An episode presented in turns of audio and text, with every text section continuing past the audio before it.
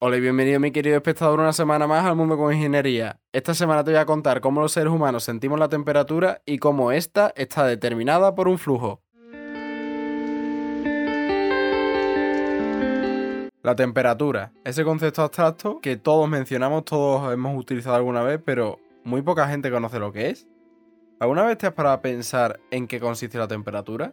¿Alguna vez te has para pensar si el concepto que nosotros tenemos de uso cotidiano de temperatura es el concepto real de lo que es la temperatura? ¿Somos capaces los seres vivos, y más concretamente los humanos, de sentir la temperatura tal y como es? ¿O sentimos otra cosa? Pues eso es lo que vamos a hacer en el episodio de hoy, como habéis elegido vosotros, la audiencia, a través de las encuestas que lanzo cada dos semanas en mi perfil de Instagram y que podéis votar entre cuatro opciones el episodio de esa semana. Si no me sigues en Instagram todavía, te recomiendo que lo hagas porque hay posteo. Cuando subo el episodio, encuestas para elegir el episodio, de qué va a ir el episodio, etcétera. Y así te puedes enterar de más cosas y de lo que voy haciendo a lo largo de la semana y no solo del episodio que subo. Así que te recomiendo que me sigas para principalmente poder votar en las encuestas y elegir el episodio que tú prefieras. El tema que tú prefieras cada dos semanas. Porque una semana elijo yo el tema y a la siguiente semana lo elige la audiencia, es decir, vosotros. Ya sabes, como he comentado en episodios anteriores, el link lo tienes en la descripción de cada uno de los episodios que hay en este podcast. Hay un link que te lleva a todos los links de mi perfil, tanto TikTok, Instagram, Twitter, los notebooks que subo y este podcast en ebooks. Por si acaso quieres escucharlo ahí, te dejo también el link que está disponible también en ebooks. El link de Anchor te permite escucharlo en todas las otras plataformas, ya que te deja acceder a ellas directamente desde allí. Bueno, habiendo dicho esto, ¿qué es la temperatura? Ese concepto que tantas personas mencionamos, que tanto usamos diariamente, pero que en realidad pocas personas conocen lo que es. La temperatura es la magnitud que permite medir la energía interna de un cuerpo o de un sistema. Uy, ¿qué es eso de la energía interna? Pues la energía interna de un cuerpo o de un sistema es el movimiento de las partículas que componen ese cuerpo o ese sistema. Es lo que vibren las partículas de ese sistema dependiendo de la energía que tengan. Cuanto más energía, más vibran, cuanto menos energía, menos vibran. En definitiva, cuanto más temperatura tiene un cuerpo, más energía interna y entonces más vibran las partículas que lo componen. Cuanto menos temperatura tiene, menos energía interna tiene ese cuerpo y menos vibran las partículas que lo componen. ¿Puede llegar un mínimo en el que las partículas no se muevan? Si eso se conoce como el cero absoluto y es un límite teórico en el que las partículas del cuerpo no se mueven en absoluto, están completamente quietas y es un límite que no se puede superar y todavía no hemos alcanzado. Es un límite teórico al que supuestamente los cuerpos llegan cuando no tienen energía interna ninguna, sus partículas no se mueven. Eso es en definitiva la temperatura. La temperatura es la magnitud que mide lo que vibran las partículas de un sistema porque está intrínsecamente relacionada con la energía interna de un sistema.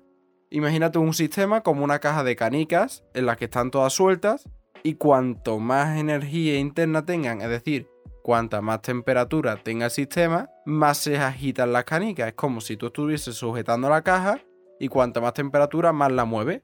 Las partículas más vibran, pero si tiene poca temperatura, lo mueves poquito y las partículas se mueven muy poquito. Pero siempre se mueven algo, porque no moverse nada supondría que no tienen energía interna y estaríamos en el cero absoluto. Pero los seres humanos somos capaces de sentir la temperatura como tal. Tú tocas una pared y dices, mmm, está a 28,7 grados. Mmm, esta botella de agua está a 32 grados. Uh, ese fuego 144 grados, mejor no lo toco. ¿O sientes que algo está muy caliente o muy frío de alguna forma? Pues eso es lo que sentimos los seres humanos. Los seres humanos no sentimos la temperatura, sino el flujo de calor, la transferencia de calor. Tienes que entender lo siguiente, la transmisión de calor ocurre cuando dos cuerpos tienen diferentes temperaturas y el más energético, el que más energía interna tiene, el que más temperatura tiene, le cede calor al que menos energía tiene, al que menos temperatura tiene. Si yo tengo agua a 20 grados y una piedra caliente a 100 grados, si la tiro dentro del agua, el agua no es que esté enfriando a la piedra, es que la piedra le está cediendo energía interna al agua y está perdiendo por tanto temperatura. Le está cediendo su calor al agua. Pues nuestro cuerpo, nuestro sistema biológico ha evolucionado a lo largo de los siglos para sentir los flujos de calor, para sentir esas variaciones de temperatura y de energía interna al entrar en contacto con algún cuerpo u otro. Vayamos por parte, imaginemos que tenemos un bloque de hielo, un cubito de hielo que está a menos 10 grados y la mesa que está a 25 grados. Si yo lo pongo encima de la mesa, la mesa le va a empezar a ceder calor, le va a empezar a ceder energía interna al cubito de hielo. Si yo toco el cubito de hielo, mi mano que está a 36 grados, que es la temperatura media del cuerpo humano, le va a empezar a ceder calor al cubito de hielo. Esa pérdida de calor nosotros la experimentamos como una sensación de frío, pero es la pérdida constante de calor porque le estamos cediendo calor corporal al cubito de hielo, le estamos cediendo energía interna porque él tiene menos temperatura que nosotros y los contactos entre cuerpos con diferente energía siempre tienden a equilibrarse.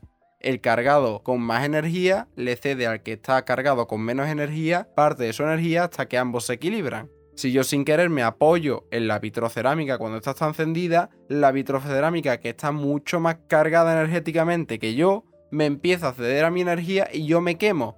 ¿Por qué nos quemamos cuando tocamos algo muy muy frío o tocamos algo muy muy caliente? Porque cuando tocamos algo muy muy caliente, ese algo muy muy caliente nos cede demasiada energía, entonces nuestras células no lo pueden resistir y mueren. Y cuando tocamos algo muy muy frío, nuestro cuerpo empieza a cederle energía interna para intentar calentarlo porque siempre intentan compensarse y nuestras células no lo pueden resistir porque pierden demasiada energía, pierden la energía que les mantiene viva y mueren. Y nosotros en nuestro cuerpo experimentamos el tocar algo muy muy caliente y el tocar algo muy muy frío con lo mismo, con una quemadura. Es igual tocar algo muy muy caliente a tocar algo muy muy frío porque se produce lo mismo. Se produce la muerte de las células que han entrado en contacto con ese cuerpo o muy muy caliente o cuerpo muy muy frío. Pero no hace falta que toquemos algo para experimentar sensación de frío o sensación de calor. No hace falta que lo toquemos directamente. Hay tres tipos de transferencia de calor. La conducción, que es cuando un cuerpo sólido entra en contacto con otro cuerpo sólido. Si yo con mi mano agarro un cubo de hielo, está viendo flujo de energía de mi mano al cubo de hielo a través del fenómeno de conducción, porque estamos en contacto directo dos sólidos. Este fenómeno de conducción se produce a mayor velocidad o a menor velocidad, es decir, un sólido le transfiere energía a otro sólido con mayor o menor intensidad, dependiendo de una propiedad del material que se llama conductividad térmica. Un ejemplo muy simple, ¿por qué crees que las estufas se hacen de hierro y no de goma?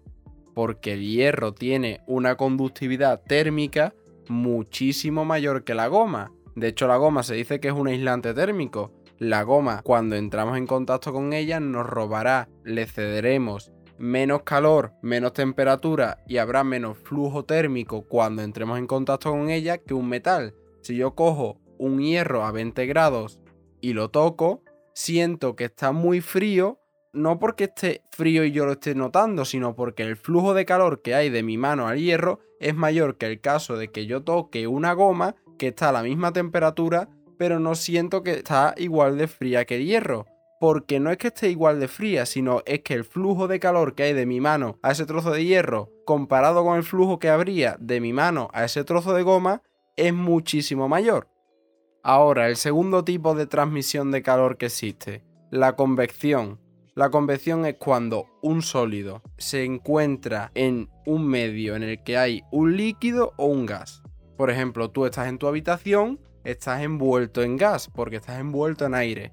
Ahí estás experimentando un fenómeno de convección. Cuando tú te metes en la piscina, estás experimentando un fenómeno de convección porque estás en contacto con el agua que es un líquido. Y existen dos tipos de fenómenos de convección, la convección libre y la convección forzada. La convección libre es cuando el gas o el líquido en el que se encuentra sumergido el sólido que está en contacto contra ese gas o ese líquido se encuentra en reposo. Si tú te metes en la piscina y la piscina está a 20 grados, tu sensación térmica, tu sensación de transmisión de energía hacia el agua, el frío que tú experimentas, que es la cantidad de calor que tú le estás cediendo al agua de la piscina en cada instante de tiempo, es menor que si estuvieses introducido dentro de un río, que es el caso de la convección forzada. Si tú estás dentro de una piscina a 20 grados, la sensación de frío que te transmite a ti el agua es menor que la sensación de frío que te transmitiría un río a 20 grados que se mueve. Porque al moverse, la cantidad de calor que le cedes al agua o al gas contra el que estés en contacto es mucho mayor que la que le cederías en caso de que ese gas o ese líquido estuviese quieto. ¿Esto por qué ocurre? ¿Por qué ocurre que cuando un gas o un líquido se mueve contra un sólido absorbe más energía que cuando éste está en reposo? Porque recuerda que los gases y los líquidos están formados por partículas que se mueven libremente. En los gases mucho mayor y en los líquidos se mueven de manera libre pero con una libertad mucho más restringida que en los gases cuando un líquido o un gas está en reposo, las partículas que componen ese gas o líquido chocan con menor frecuencia contra el sólido con el que está en el contacto. Sin embargo, si se estuviese moviendo, la cantidad de partículas de ese gas o de ese líquido que chocarían por segundo contra el sólido contra el que están tocando es mucho mayor. Entonces hay más partículas, entonces le roban más energía a ese sólido. Si tú estás en la playa y te viene un viento a 20 grados, la sensación térmica que tú tienes es mucho menor, piensas que hay mucho menor temperatura que si no hubiese viento en la playa. Y ya por último, el último fenómeno de transmisión de calor es el de radiación. Un cuerpo, por tener energía interna, por tener temperatura, por tener una temperatura por encima del cero absoluto, sus partículas, como te he dicho antes, vibran.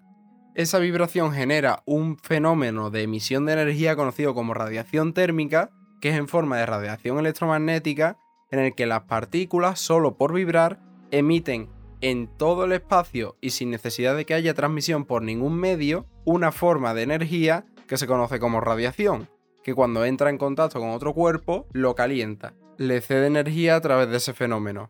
Y el método de transmisión de calor de radiación es el que utilizan las estrellas los láseres, la luz y otros medios para emitir energía. La estrella que nosotros tenemos en nuestro sistema solar, que es el Sol, está rodeada de vacío. El Sol no nos podría transmitir calor, es decir, energía, a nosotros por conducción, porque no está en contacto con nosotros, ni por convección, porque rodeando al Sol solo hay vacío, no hay líquidos ni gases. Entonces el único medio que le queda al Sol para emitir energía hacia la Tierra y el resto de planetas es el de la radiación. Y la radiación del Sol es la que permite que llegue la energía solar a la Tierra. Espero que después de este episodio te haya quedado claro que el concepto de temperatura que nosotros usamos de manera cotidiana no es la definición de temperatura.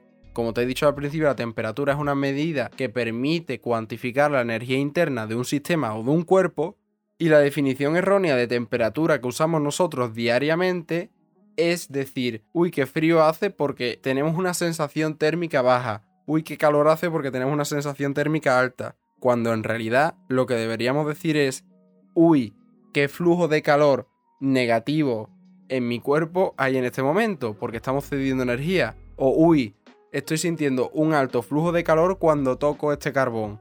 Pero claro, eso sería absurdo, nadie habla así y decimos directamente, uy, qué frío hace cuando tocamos un cuerpo o estamos en contacto con algún cuerpo que nos absorbe energía y decimos, uy, qué calor hace cuando tocamos un cuerpo o estamos en contacto con algún gas o líquido que tiene más energía que nosotros y nos está cediendo calor. Por eso ahora cuando toques la vitrocerámica, toques un trozo de hielo o haya viento o te metas en la piscina, ya sabrás por qué tu cuerpo experimenta la sensación de frío o la sensación de calor dependiendo de la energía interna que tenga el cuerpo que estás tocando.